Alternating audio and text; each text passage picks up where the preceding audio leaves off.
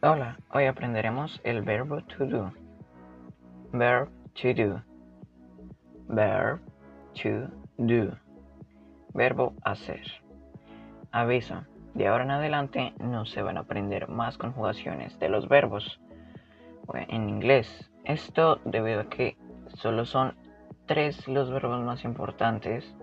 El verbo to be, el verbo to have y el que hoy veremos, el verbo to do. El resto los podrás aprender en audios en donde yo enseñe verbos y vocabulario. También debes buscar por ti mismo, ya sean diccionarios, también en traductor. Recomiendo el traductor solo para traducir palabra por palabra, no lo recomiendo por oraciones, ya que lo traducen literalmente y el inglés no es literal, la traducción no es literal. Ahora sí empecemos. El idioma inglés tiene demasiados verbos, ya sean regulares o, irregulares. Perdón. Por el momento solo hemos aprendido dos de los verbos más importantes, el verbo to be y el verbo to have. El día de hoy aprenderemos uno de los verbos más importantes y más usados en el idioma inglés, el verbo to do. El verbo to do en español significa hacer. Lo podemos usar en muchas situaciones de la vida cotidiana. Por ejemplo, si haces una tarea o por ejemplo has hecho algo que tenías que hacer hace mucho tiempo. No sé. Dependiendo cómo lo quieras usar. El verbo to do también tiene sus conjugaciones dependiendo de sus pronombres. I do. I do. Yo hago. You do. You do. Usted hace. He does. He does. Él hace. She does. She does. Ella hace. It does. It does. Eso o esto hace. We do.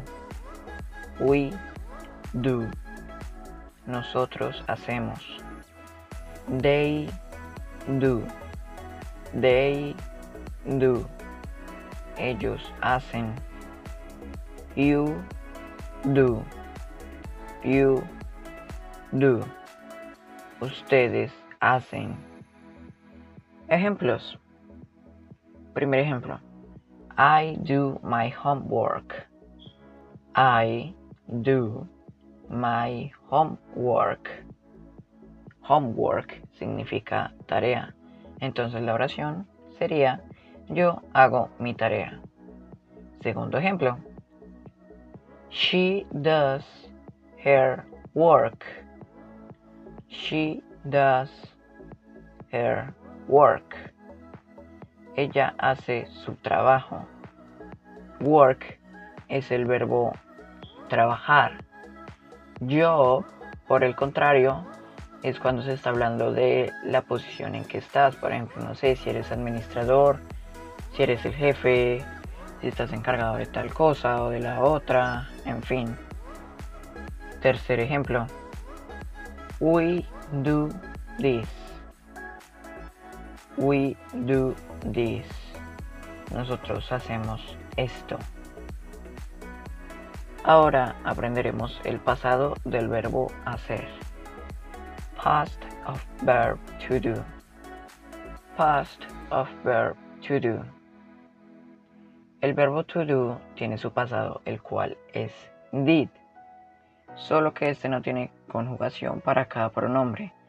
Este, se usa, este usa el mismo verbo en pasado para todos los pronombres. Recuérdenlo, did, de y de did. Entonces, ¿cómo quedaría? I did. I did. Yo hice. You did. You did. Usted hizo. He did. He did. Él hizo. She did. She did. Ella hizo. It did. It did. Eso hizo.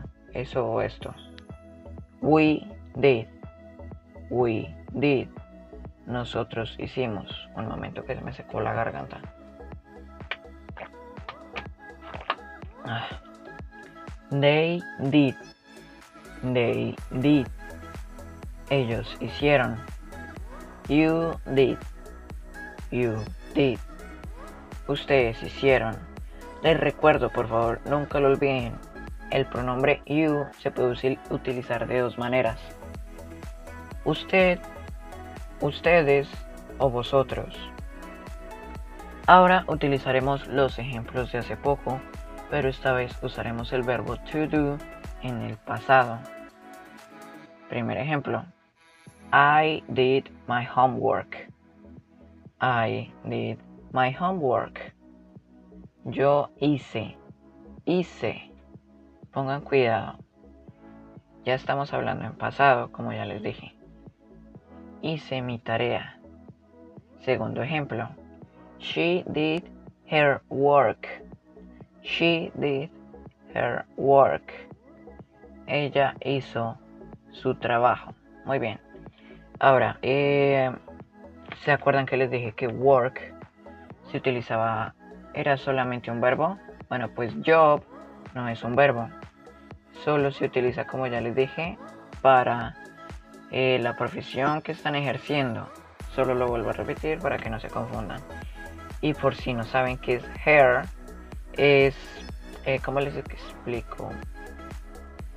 Es un, creo que se dice pronombre posesivo eh, pero eso todavía no los hemos visto. Los veremos más, más adelante. Creo que en uno o dos podcasts lo explicaré porque ya tengo todos los documentos para explicarles eso. Tercer ejemplo. We did this. We did this. Nosotros hicimos esto.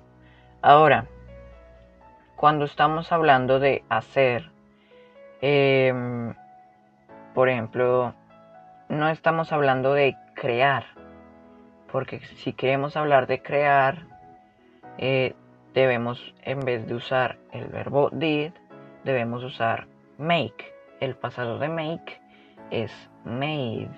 Entonces, si quieren decir nosotros creamos esto, también podrían usarlo como we made this solo para decirles porque ves que ustedes saben que la gente a veces quiere crear horas, la misma oración, pero de diferentes maneras. Bien, en la próxima clase eh, veremos el presente simple. Este también usa el verbo to do, pero de una manera más gramatical y que es más común de usar en el inglés. Entonces, ya saben chicos, próximo podcast, presente simple. Muchas gracias por haber escuchado. Por favor compartir. Adiós. Por último chicos, se me olvida comentarles. Aquí está. Eh, por cierto chicos, se me, se me olvidaba comentarles que estoy editando todos los podcasts, las descripciones de los podcasts. Estaré dejando enlaces donde pueden entrar a documentos para que puedan ver cómo es escrito el, el qué pena, el cómo se escribe en inglés, ya que funciona la escucha, pero también tienes que familiarizarte con el escrito.